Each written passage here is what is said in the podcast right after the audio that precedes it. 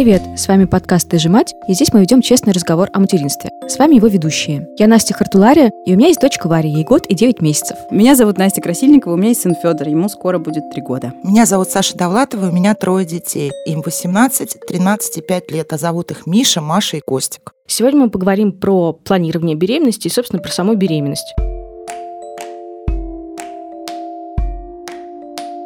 Саша, вопрос к тебе, как к человеку, у которого трое детей. Что по планированию беременности? Вот что значит запланированная беременность для тебя? Ну, это для меня значит, что я хорошо была осведомлена о том, что такое контрацепция, и умело ею пользовалась большую часть своей жизни, до тех пор, пока я не решила, что готова к зачатию. И это случилось ориентировочно через год после того, как я вышла замуж. Все? Это да, вся и это, в общем, вся, и это вся подготовка к, к беременности, да. Ну, еще там какое-то минимальное избавление от вредных привычек за пару месяцев до начала попыток зачатия. Все максимально, на самом деле, примитивно. А, нет, тогда у меня более запланировано. Я была замужем уже, ну, сколько-то лет. Мы работали, нам было где жить, но у нас не было вот первый раз московской регистрации даже. А, ну, у нас было две зарплаты, мы были более-менее здоровы, молоды и как-то вот. Мое планирование стояло в том, что вот я вышла замуж, есть человек, с которым ну, мы живем, мы понимали, что мы хотим детей. Мы никогда не понимали, что мы их хотим сегодня, завтра или через 9 месяцев. То есть каждый раз, когда узнавали, что я беременная, при том, что это, грубо говоря, все равно было запланировано, это все равно был некоторый такой, а, боже, боже, что же делать? Вот в моем представлении планирования, вот если про него говорить, это такая серьезная очень штука. Ты планируешь финансы на там пару лет вперед желательно. Ты не просто избавляешься от вредных привычек, проходишь медицинское обследование, плюешь баночку, выясняешь, какие у тебя там крови, не знаю, армянские, еврейские. Чтобы знать, если что, какие риски генетические, это же помимо национальности, это разные генетические заболевания, да,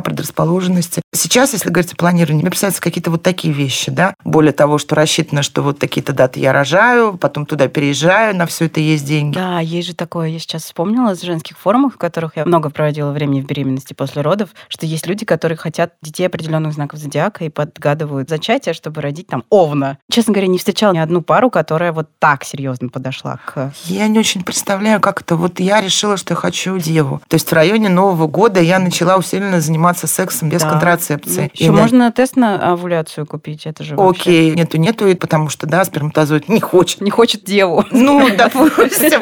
То есть проходит пару месяцев, там, может быть, да, потом ты тынс, зачатие происходит, и ты понимаешь, что у тебя родится скорпион. Дальше ты что, ты идешь и прерываешь беременность? Ну, это в целом, Ты ненавидишь да, скорпиона. Это, это, это разговор про наши ожидания, кого мы родим. Настя, расскажи, как у тебя с планированием было все устроено? У тебя примерно был похожий, да, на мой сценарий? Да, он был похож на твой сценарий. Я сдала минимальный набор медицинских анализов. Я и муж, соответственно, когда нам сказали, что вы здоровы и можете делать все, что хотите, началось, назовем так это, активной стадии планирования. Это даже звучит ужасно. Активная стадия планирования. И, честно говоря, стыдно признаться, наверное, самая страшная неделя моего пьянства была как раз, когда я была уже беременна. Наверное, с этой точки зрения я такой не очень хороший планировщик. Нормальное зачатие. Вы знаете, я себя чувствую мега-планировщиком, потому что я, в принципе, раз в год сдаю общие медицинские анализы. Более-менее я понимаю, что я здорова или нет. Ну, вот вредные привычки. Тут мы примерно в одинаковой ситуации, потому что, допустим, старший мой ребенок был зачат в первую неделю после Нового года. Поэтому, ну, мне кажется,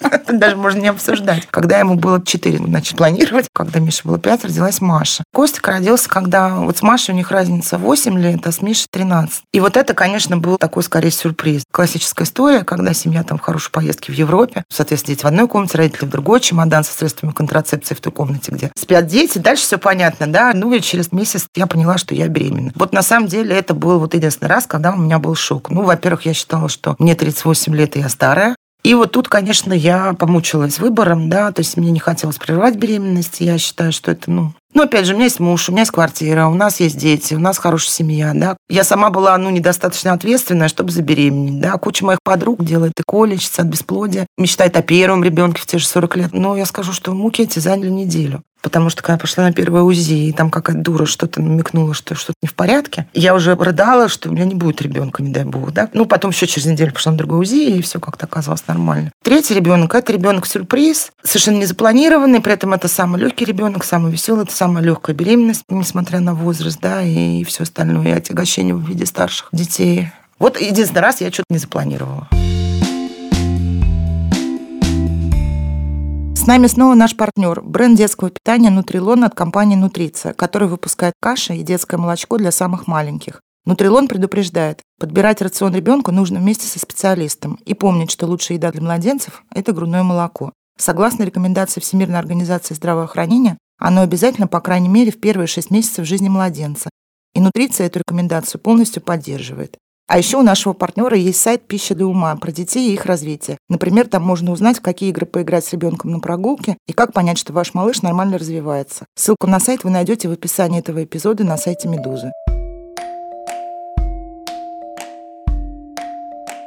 Слушайте, я хотела вот спросить, оно вот так получилось, как вы планировали? Вот это хороший вопрос, потому что сейчас пришло время для моей любимой телеги про то, что родив ребенка, я считаю, что хотеть ребенка и планировать ребенка, если первый ребенок, нельзя. Если это второй и третий, наверное, ты уже представляешь, на что ты идешь. Нет, в том-то и дело. Ты представляешь, на что ты идешь с одним ребенком, но ты не... Нет, как это можно себе представить? Ты не представ... Нет, ты можешь представить, потому что у тебя есть мальчик, и ты его там до какого-то возраста ну, взрастила, и ты думаешь, что ты себе представляешь. Но потом у тебя рождается девочка, ну, я не знаю, другой мальчик, и у тебя их два одновременно, да, и он другой. Я не могу спланировать свои реакции. Это же самое важное, свое состояние, да. Никто из нас, конечно, не может спланировать какие-то осложнения, да. Можно их бояться. Ты можешь иметь деньги, финансовую подушку какую-то, не знаю, связи медицинские, да, и какие-то мысли по их решению, да, если они возникнут. Но они ничего же не имеют как бы общего, кроме бабла, с тем, что когда что-то плохое происходит на самом деле, да, вот как бы ты все равно не знаешь, как себя вести, что делать, как ты запланируешь. Ну, вот да. я это про это спрашиваю. С одной стороны. С другой, все-таки я себе представляю теперь, что такое ходить э, с постоянно растущим животом почти целый год. Я представляю себе, что роды это в любом случае непредсказуемые, что бы я себе там не фантазировала о том, как это происходит. Я знаю, что меня ждет депривация сна в практически в 100% вероятности со вторым ребенком, и я понимаю, что именно будет происходить. Я теперь, например, знаю, как приложить его к груди, а эта техническая деталь кажется мне очень важной. Я знаю, что это будет тяжело, и это будет несовместимо там еще с какими-то вещами, которые я теперь уже, когда моему ребенку два с половиной года, снова могу делать. Я себе теперь представляю, что такое быть родителем. И вот мне кажется, что нету никакой рекламы, которая честно показывала бы тебе, что это такое, когда ты э, наконец отказываешься от контрацепции и думаешь, ну вот теперь я забеременею и рожу, а дальше все будет как показывают э, там розовые пяточки, улыбочки, огромные глаза и э, ароматная макушка. Потом ты такой, господи, что это, как спрыгнуть с этого корабля? А уже нельзя. Ну вот к третьему, к третьему ребенку, когда я уже понимала, что это точно мой последний ребенок. Вот это было все у меня. Ароматные пяточки, макушки, счастье. Никакой депривации сна, потому что я наконец как Спала бы, вместе с ребенком. Прожила эти советы все изо всех книжек забить на все. Потому что это месяц, два, три. Ну, то есть это все-таки самое страшное, да, это первые месяцы. Забить на старших детей умеренно. Кстати, это пошло на пользу нам всем. Как ни странно, да, это такая вещь, вот типа ты не уделяешь внимания, ты чувствуешь, что ужасная мать. У тебя сын подросток. Ну, как раз хорошо, что ты к нему не лезешь, да, вам всем лучше. Вот, я спала с ним, без него. То есть я оставляла его на любого как бы родственника. Я не мучилась угрызениями совести. Я ходила, я не знаю, в халате, в пижаме до вечера, если надо, да. И как-то все было так мур-мур-мур. И, кстати, вот здесь это про планирование. Вот если бы я сейчас планировала детей, рожать их, вот это важный момент весной или к лету. Да, да, да, да, это точно. Потому что это круто было, когда ребенок родился летом, в середине, а лучше в начале. Когда тебе не надо его одевать, засовывать в комбинезоны, засовывать себя в какие-то вот эти, да, и он спит же в коляске много первое время на улице. То есть тебе не надо за ним бегать по площадке, да, ты можешь ходить в кафе, ты можешь там, ну, легко отдать его мужу, да, катать коляску и лечь спать тут же. Все гораздо было легче. Настя, а вот у тебя твои... Ну, в части планирования беременности все плюс-минус э, было то, как я себе представляла, но хотя бы все примерно шло по плану, который был в голове. Это потом все пошло уже совсем не так. Наверное, все можно сказать, что зависит от везения. Но я очень благодарна тому, что, в общем-то, и планирование не вызвало никаких проблем, сложностей, и все получилось достаточно быстро. И беременность была достаточно простая беспроблемная. Да, с какими-то своими сложностями, но, в общем, можно сказать, что ожидания примерно совпали с реальностью. И даже у меня вот почему-то один из главных страхов был, он совершенно не оправдался, что когда ты уже на больших сроках беременности, у тебя как-то совершенно чудовищно выпадает пупок. Почему, почему-то этот выпадающий пупок, он каким-то был... Всех своих кошмаров просто какие-то. Абсолютно. Как, каким-то абсолютно вот... Идешь сначала, заходит в комнату твой пупок, потом живот, а потом уже ты. Пупок обошел меня стороной, и, наверное, поэтому я даже не боюсь... Что такое выпадающий пупок, я не понимаю. Ну, выпирающий, когда натягивается ну, пуповина. такой... Да, живот так натягивается. Да. Это тебе, в смысле, кажется довольно неприятным, как выглядеть? Это даже не то, что неприятно, как выглядит. Мне кажется, это даже физически неприятно, когда это с тобой происходит. Так ты просто до него не дотягиваешься. Ты не, до, не видишь его не дотягиваешься. В общем, что там пупок, не пупок. А давайте вспомним, э, кто как узнал, что беременный первый раз. Ну а как можно узнать? Ты задержка, берешь, покупаешь тест. Просто в фильмах, например, показывают, что проснулась утром, потянулась вся в макияже, и вдруг потянула блевать. У меня такого не было. Я, кстати, не знаю никого, у кого было бы так. На самом деле, я даже задержки не дождалась. Э, мне почему-то как-то странно было нехорошо от рыбы. Я съела одно блюдо с рыбой, мне было как-то странно неприятно. Я подумала, хм, надо съесть еще рыбы и попробовать еще раз. Может быть, мне опять будет неприятно. И, наверное, это неспроста. Где-то за неделю до задержки я купила тест. О боже, у меня даже до сих пор сохранилась фотография этого теста. У меня сам тест А у меня три теста хранится. Ну, а, кстати, вы заметили, что со временем полоска, эта вторая, она куда-то испаряется? Нет, у меня только все ярче стало. У меня все три лежат. Я ничего с ними не делаю. Прямо дети мне иногда их находят, лежат в шкатулке с украшениями, они там где-то заныканы. И все начинают выяснять, где чей. Ну, я вру, как бы, где чей. Но, тем не менее, прямо все хранится. Ой-ой-ой, я не сохранила. Но все же есть фотография. А что муж сказал, когда... И вообще, как ты ему преподнесла эту новость? Положила ли ты ему тест на беременность рядом с тарелкой с завтраком? Это было бы красиво, но нет. Я приберегу это до следующего какого-нибудь абстрактного раза. На самом деле, насколько я знаю, что есть прям какие-то целые традиции сюрпризов, преподнесения вот этих вот... Ну, Это же, по сути, описанная Например? палочка, извините, но это достаточно неприятная вещь. Нет, я сообщила довольно... Я вспоминаю, мне казалось, что я была очень четкая, конкретная, по-деловому настроенная. По-моему, я даже просто написала. Написала, что, кажется, я беременная. И дальше я просто подробно расписала, какой у нас дальше план действий. Что я вот сейчас сделаю еще один тест, потом сдам кровь на анализ, и дальше будем действовать так-то и так-то. Недавно спросила, Ярослав, какое было твое первое впечатление, когда я тебе сказала? Он говорит, ты знаешь, я не помню, потому что ты так дико паниковала, что я потратила все силы, чтобы успокоить твою панику. В общем, оказывается, я паниковала, но я этого совершенно не помню. А как было у вас? Зная себя и мужа, и последний раз я помню, конечно, ну, а, Женя, Женя, я беременная. Женя, смотри. Он такой, а, точно, круто, ржака. Ой, что-то тебе ребенок будет. Это не было драмы. Мы работали, работали, и вот все это не наступало. Такого ощущения тоже нет, да, когда это разочарование или, наконец, счастье. Это было такое, ну, поржали, клево, круто, давай, вау. Мой муж, и я очень расстроилась, и расстраиваюсь до сих пор. Я ожидала, что он меня, значит, когда ему скажу, что я беременна, он меня подхватит и начнет кружить. А я в, этом, в этот момент буду в пушистом платье, которое будет красиво развиваться по нашей трехметровой кухне. Вот. И мы будем все радоваться, он будет целовать мне руки, падать на колени и устилать э, своим пальто мой путь по э, лужам. Но этого не случилось. Он вытянулся лицом и сказал, мы должны ехать к врачу прямо сейчас. Он был уж очень напуган, и в целом он не верил, что тест на беременность точно абсолютно показывает правильно. Ему нужен был анализ на ХГЧ. Он ученый? Не, да.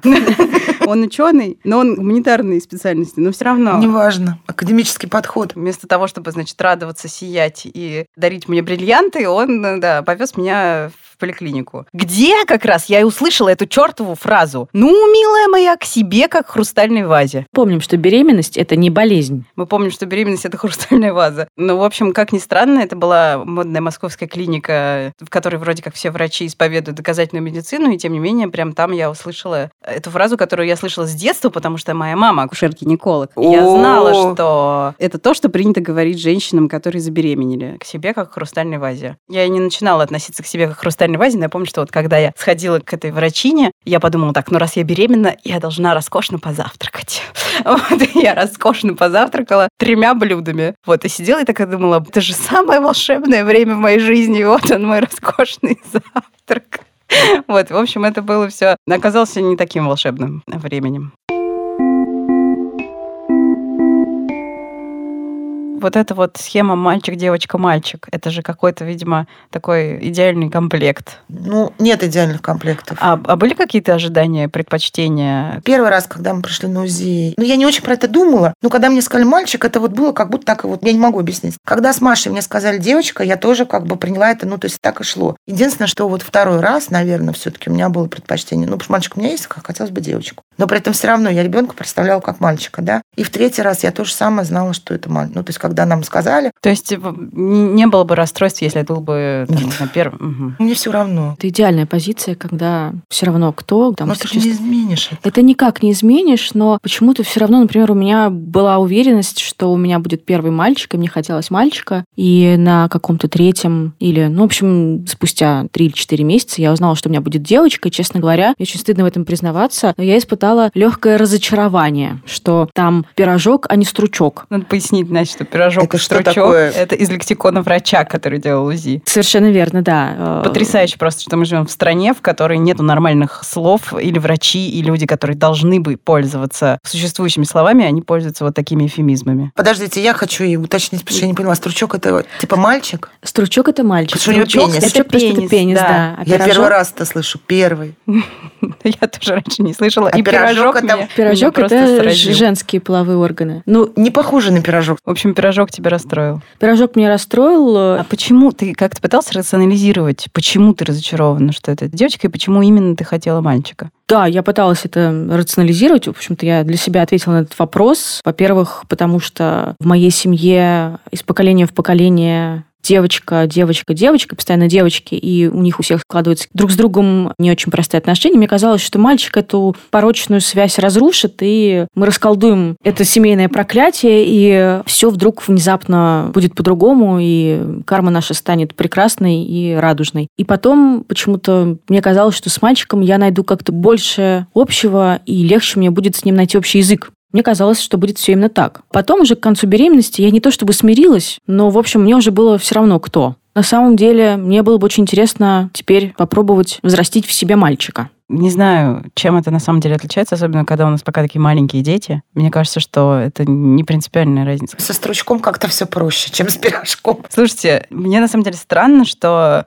я не слышу своего варианта среди ваших, и мне почему-то кажется, что вместе со мной большое количество людей, я тоже хотела мальчика, и это было какое-то такое желание с ранних лет, что если я когда-нибудь стану матерью, то желательно матерью мальчика. Но это было, к сожалению, и мое сожаление абсолютно осознанно, связано с тем, что меня воспитывали в патриархальных установках, где считалось, что женщины — это не совсем полноценные люди. Конечно, когда ты рожаешь мальчика, считалось в моей семье, то ты как бы лучше, чем если бы ты родил девочку. И это то, что, к сожалению, влияло на меня, и мне казалось, что типа вот, раз у меня будет мальчик, значит, я достаточно хороший и успешный человек, и все такое. Но потом уже это была, на самом деле, одна из причин, эти жуткие установки, они как бы с огромным трудом, на самом деле, я их из себя вытравляю, и мне очень жалко, что там мой папа, в общем, не скрывал, что он рад, что у меня именно мальчика, а не девочка, и прямым текстом это говорил. И мой муж тоже как-то пару раз э, утверждал, что он хотел бы сына. Наследник. Наследника, да. И вот это реально ты сейчас сказал наследника, и я вспомнила, что родственники мои звонили и так и говорили. Поздравляю с рождением наследника.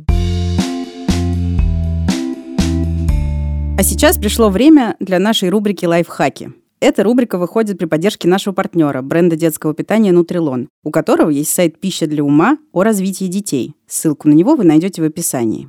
Сегодня мы будем говорить про то, что спасало нас в беременности. Какие именно лайфхаки помогли нам пережить эти лучшие 9 месяцев нашей жизни. Давайте, раз уж я так бодро начала, я и продолжу. Вообще беременность у меня была легкая, не на что жаловаться. Но в конце, поскольку три последних месяца моей беременности пришлись на три месяца зимы, а сын мой родился 1 марта, мне было очень тяжело, потому что уже был большой живот, и нужно было ходить по зиме на работу, и очень удобно было надевать ботинки со шнурками. Поэтому мне все время приходилось, когда была такая необходимость их надеть, она возникала минимум два раза в день, мне приходилось просить помощи то мужа, то каких-то коллег.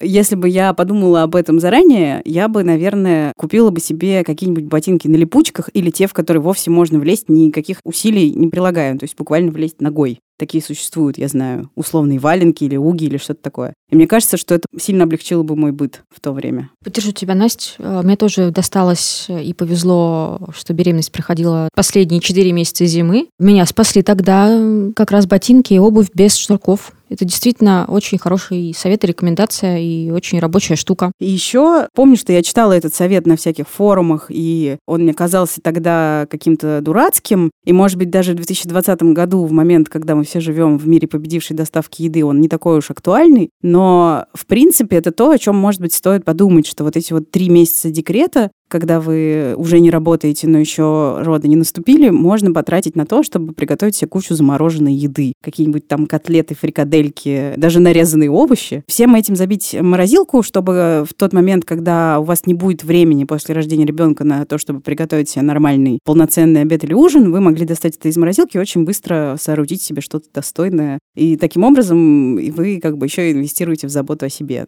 А, да, вот что меня спасло в беременности. Я занималась спортом до девятого месяца включительно несколько раз в неделю. Я выдобрала себе программу, допустимую в беременность, и каждый день по полчаса. И уже у меня был очень приличный живот, и я продолжала это делать. И это мне помогало чувствовать себя человеком, который в состоянии встать и пойти куда-то. То есть это реально, я помню, что это, это действительно помогало вот через этот морок, который в какой-то момент беременности наступает, когда тебе все лень, и ты чувствуешь себя в какой-то банке сгущенного молока. Вот когда я занималась, мне это помогало чувствовать себя чуть-чуть бодрее и смелее выходить на улицу с шнурованными ботинками. Самый важный предмет моей беременности был это вот подушка для беременных. Мы ездили к каким-то друзьям в путешествие, я возила, а подушка занимала примерно полмашины, была больше меня. Но я возила ее с собой, потому что она решала все проблемы мои со сном. В попытке найти какую-то удобную позу она как-то так вся подстраивалась, что мне всегда было удобно. А главное, дети, простите меня, пожалуйста, и муж тоже. А она помогла изжить из кровати всех остальных членов нашей семьи, которые любили в ней тоже проводить время. Подушка не оставила никому никаких шансов. По-моему, в конце даже муж приехал спать куда-то в другое место. И в моем полном распоряжении весь девятый месяц была большая такая двухспальная семейная кровать. Я очень комфортно провела это время. И вот к третьей беременности я, наконец, прекратила стесняться чего-нибудь. И вот открыла для себя, что надо сразу носить какую-то облегающую одежду, не прятать живот, потому что в первую вторую беременность я на работе как не хотела афишировать что-то. Ну, мне не хотелось, чтобы мне делали какие-то скидки. На самом деле, надо было сразу все афишировать. К тебе никто не пристает, тебя лишний раз боятся задеть. Тебе уступает место. Ну, не всегда, но тем не менее уступает место в транспорте. И большинство людей просто предпочитают с тобой не связываться, даже в очереди в Сбербанке. Ну, на самом деле, еще в пользу обтягивающей одежды скажу, что это уникальная возможность, уникальное время, когда можно носить эту самую облегающую одежду, не париться и не втягивать живот, потому что у тебя есть достойный повод его не втягивать. Это очень здорово. А, ну, еще раз тоже поддержу то, что нельзя и не надо, и не стоит стесняться своего положения и везде им пользоваться. Вообще, я помню, что я очень стеснялась этим пользоваться. Но один раз мы с моей сестрой, она тогда как раз только родила, а я была на девятом месяце. Мы пошли в кино, там была огромная очередь в туалет, просто огромная. И я ужасно стеснялась что-то предпринять по этому поводу. Но она меня взяла за руку, отвела в самое начало этой очереди и сказала, так, вот Настя, она беременна, пропустите ее. И меня пропустили. Вот я так прям с уважением отнеслась к этому ее жесту, но самой мне было ужасно неловко. С тревожностью мне помогало справляться какое-то совершенно базовое, самое простое приложение для телефона, которое мне там каждую неделю беременности рассказывало о том, что происходит э, внутри меня, в том числе показывала каждую неделю, какой фрукт внутри меня. И мы всей семьей... Что ты за фрукт? Что я за фрукт ношу в себе. И мы буквально всей семьей э, ждали вторник или, или среды, когда менялся и появлялся новый фрукт, и мы такие, о, ананас, здравствуй, ананас. И это как-то очень, какая-то такая вот ритуальная вещь, очень сильно снижала тревожность внутри. Это было очень здорово, классно, и, наверное, поэтому я иногда очень сильно скучаю, но приложение, правда, я удалила. И, наверное, какая-то очень такая практическая вещь. Если не лень этим заниматься, то, в общем, получается очень здорово, если заморочиться и добыть все возможные ништяки от государства. Это молочная кухня, это лекарства, которые, возможно, вам необходимы при беременности, но которые достаточно дорогие, если покупаешь их самостоятельно. Это вполне возможно все и реально добыть, и это очень сильно помогает в какой-то момент довольно приятное подспорье. А, на молочной кухне дают какие-то соки, молоко. Там соки, молоко. Для беременных, да. Да, да. да. Но мне хватило этого запаса молока на три месяца, и я делала из него, простите, домашние йогурты. И мы с удовольствием всей семьей их уплетали. Еще что есть йогуртница? Да. А хлебопечка? Нет.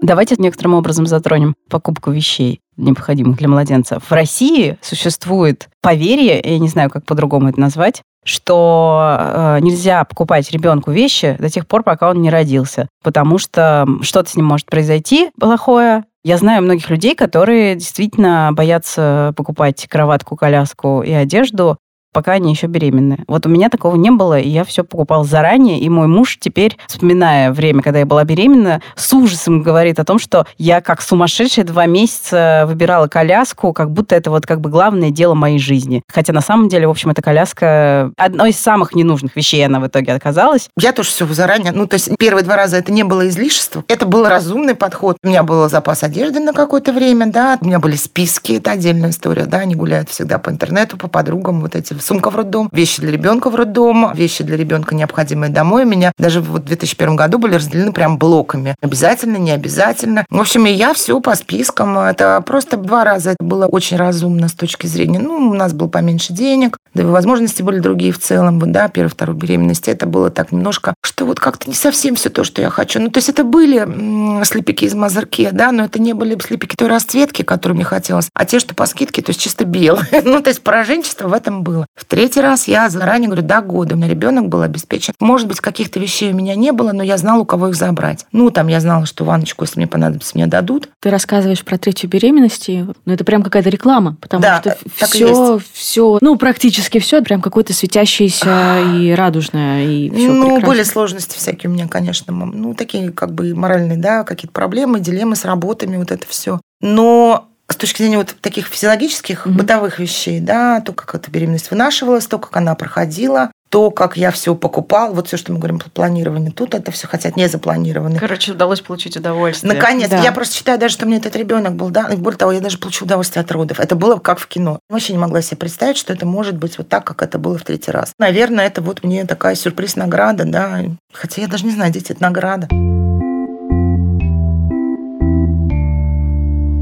Давайте поговорим про беременность и работу. Мне прям не хотелось, чтобы ко мне относились, как будто я в каком-то особенном положении. Я работала почти там до самых родов. Обычно же, когда 7 месяцев беременности исполняется, не помню сколько недель, ты можешь уйти в отпуск по беременности и родам. И лежать, и спать, и ждать, пока наконец начнутся роды. Но я типа за пару недель до предполагаемой даты родов ушла из редакции, просто потому что была очень глубокая зима, было очень холодно, и было очень сложно добираться на перекладных до редакции. Я продолжала работать и перед родами, и после родов, и всегда. Ну, слава богу, что сейчас там есть возможность сделать это удаленно. И я прям помню, что мне не хотелось, чтобы как-то моя нагрузка изменялась в связи с тем, что я решила размножиться. Мне не хотелось, чтобы это отражалось на моих коллегах. Мне не хотелось, чтобы это отражалось на моих, э, не знаю, показателях. Более-менее мне как-то удалось остаться в прежнем темпе. И меня еще, я помню, ужасно раздражало вот это вот э, стереотипное мнение, которое существует, что как только ты беременеешь, ты становишься сразу ужасно тупой. Мозг отказывает, и э, типа ты перестаешь функционировать как работник э, или там интеллектуал. Я прям помню, мне это оскорбляло ужасно. Ты ужасно бесилась из стереотипа, ну, то есть, что беременные тупые, там, другие особенные хрустальные вазы. Боролась с этим стереотипом. Я вот в первой беременности вот ровно точно так же на все реагировала, что мы тоже были жертвами другого стереотипа, что беременность не болезнь, я нормальный обычный человек, я хочу продолжать свою обычную жизнь. И иногда в ущерб своим интересам, да, это получается. Иногда, может быть, ну, действительно нужно сократить рабочий день на Ну, час и правда, провести да. его на свежем воздухе, правда? Это очень хорошее наблюдение, да. Я понимаю, что там я в этом смысле довольно привилегированная. У меня была легкая беременность, и я до восьмого месяца каждый день тренировалась и вообще не забрасывала спорт и продолжала тягать веса. Но я понимаю, что это доступно на самом деле далеко не всем, и что беременность может быть таким периодом, когда тебе нужно повышенное внимание, ты не можешь работать, плохо себя чувствуешь, или у тебя токсикоз до девятого месяца. И это, да, это ужасные обстоятельства. Я очень сочувствую всем, кто с ними столкнулся.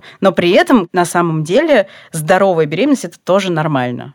И, наверное, я так думаю, что здоровое какое-то внимание со стороны окружающих к беременной женщине в целом, наверное, тоже нормально. Я тоже работала два раза до последнего. Со второй беременности я работала на телевидении, в новостях, и с какой-то бешеной скоростью осматривала какие-то синхроны, бегала по коридорам, очень гордилась этим, да. Ну, ушла, правда, вот в первую беременность я ушла 17 сентября, родила Мишу. С первого числа я перестала ходить на работу. Я подготовила человека на свое место, да, и ему уже надо было, ну, как-то с первого выйти. Второй раз я ушла в положенный срок, ну, потому что это госканал, там все было четко. Прекрасно провела это время. Ну, то есть я два месяца путешествовала с животом и с ребенком, с пятилетним, и с мамой, да, была в Эстонии. Но вот на третьей беременности я реально поняла где-то на пятом-шестом месяце, что я поглупела. Меня это бесило. Я понимала, что я ленивая. Я не хочу. Я не хочу себя заставлять. Вот как вот беременную себе представляете, чем мы боремся, что это тупая жующая корова, которая еще и глупая, вот с такими глазами. Ну, если утрировать, да, вот с такими глазами. Я понимаю, что вот примерно это я. Какое-то время я поборолась с этим, потом я поняла, что, наверное, мой организм мне что-то сигнализирует, ну, таким образом. Я просто написала своему начальнику, что у меня некоторые проблемы, ничего страшного медицинские, я могу больше работать. Но не тут-то было, потому что у меня был очень добрый и прекрасный человеческий начальник, он очень испугался, немедленно мне позвонил. Когда выяснил, что я беременная, сохранил мне зарплату, сократил нагрузку. Вот, то есть даже не удалось мне избавиться от работы, ну, потому что я не могла от этого тоже, да, денег отказываться. Но я была ужасно-ужасно тупая, и я боялась, что это навсегда, потому что я не могла... Ну... Что значит тупая? Ты забывала, я не знаю, сколько сахара в кашу положить? Надо было написать статью, я садилась, смотрела на экран. Я не могла себя заставить просто. То есть я смотрела, вот смотришь книгу, видишь фигу, это была я. Я не могу даже объяснить. Тупость состояла в том, что я не хотела ничего, даже напрячь свои мозги. Я читала книгу, и я не понимала, что я прочитала. Это бывает, и действительно, я же не виновата. Я очень боялась, что я останусь в этом состоянии навсегда. И я плакала из-за этого даже. Удивительно, но я почему-то себя не могу вспомнить именно в таком контексте во время беременности. Я отбегала и отработала практически до родов, и чуть ли не из родильной палаты какие-то письма еще успевала отправлять. Но какого-то отупения или ощущения, что я с чем-то не справляюсь или что-то не получается, у меня от самой себя не было. Я не знаю, что обо мне думали окружающие. Мне кажется, наоборот, что я в работе пряталась от вещей, которые мне очень хотелось отложить. Например, выбор коляски был для меня каким-то очень болезненным. Я прям оттягивала это до последнего. Я очень не хотела этого делать. Мне казалось, что если я сейчас начну садиться и выбирать коляску, значит, все серьезно, значит, все в заправду, и деваться мне уже от ребенка некуда. Покупку вещей откладывала до самого последнего момента, и сейчас очень популярно, и это очень помогает, когда детские вещи передаются от друзей к друзьям, поэтому какой-то совершенно минимум купила вещей для ребенка. В общем, беременность для меня вспоминается таким периодом, когда я впахивала и старалась не думать о том, что вообще со мной происходит, потому что достаточно много было всяких тревог, переживаний, связанных с беременностью. Я старалась как-то все это, наверное, забить работой. А вот скажите, пожалуйста, как вы считаете, беременным нужно уступать места в общественном транспорте? Да, им тяжело. Как женщинам с тяжелыми сумками, конечно. А я вот считаю, что нет. Меня страшно бесило, что иногда я вроде бы как этого ждала, а потом я начинала себя ругать, потому что на самом деле это я считаю, что не нужно мне уступать место, потому что, во-первых, я себя нормально чувствую, во-вторых, если мне как-то не очень хорошо, то я должна сама об этом сказать. Ну, мне кажется, когда тебе предлагают, у нас всегда есть выбор сказать спасибо, я постою. И начинается вот это вот, да нет, ну что вы садитесь, садитесь, пожалуйста, вы же беременны, вы должны сесть. А я не, не хочу объяснять, что мне вставать через одну. Мне очень тяжело вставать, и мне проще не садиться. И я не хочу это объяснять вот этому э, хлопотливому дядечке, который э, да посчитал ладно. своим долгом у меня усадить. А вот сейчас, допустим, ты войдешь в метро, и ты сидишь, а перед тобой стоит сильно беременная женщина. Ты встанешь или нет? Конечно. Ну, блин, ну вот она жизнь. Но если как бы она мне помотает головой, я сяду ну, обратно. Ты не будешь ее хватать за руки. Нет. Да, да. Ну, это про не про беременность, про границы. Знаете, еще какая мысль у меня про это есть?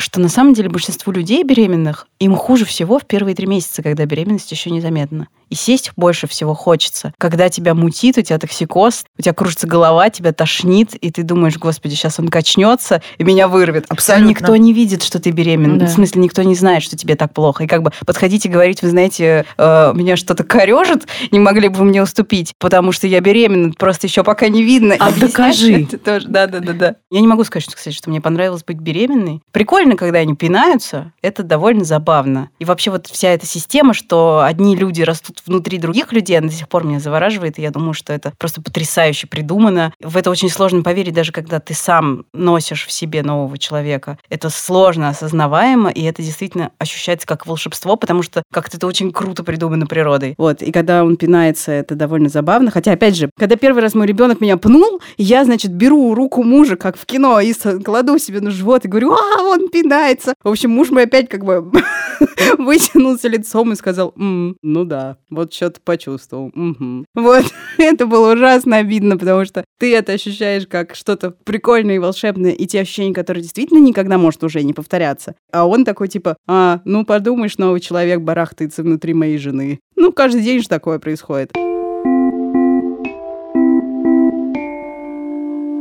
С вами был подкаст «Медуза о материнстве». Ты же мать, и мы его ведущие. Настя Красильникова. Настя Хартулари. И Саша Довлатова. Мы хотим сказать спасибо партнеру этого выпуска, бренду детского питания «Нутрилон» от «Нутриция» и его сайту о развитии детей «Пища для ума». И вместе с «Нутрилон» мы напоминаем, что лучшее питание для младенца – это грудное молоко, которое по рекомендации Всемирной организации здравоохранения обязательно, по крайней мере, в первые шесть месяцев жизни вашего ребенка.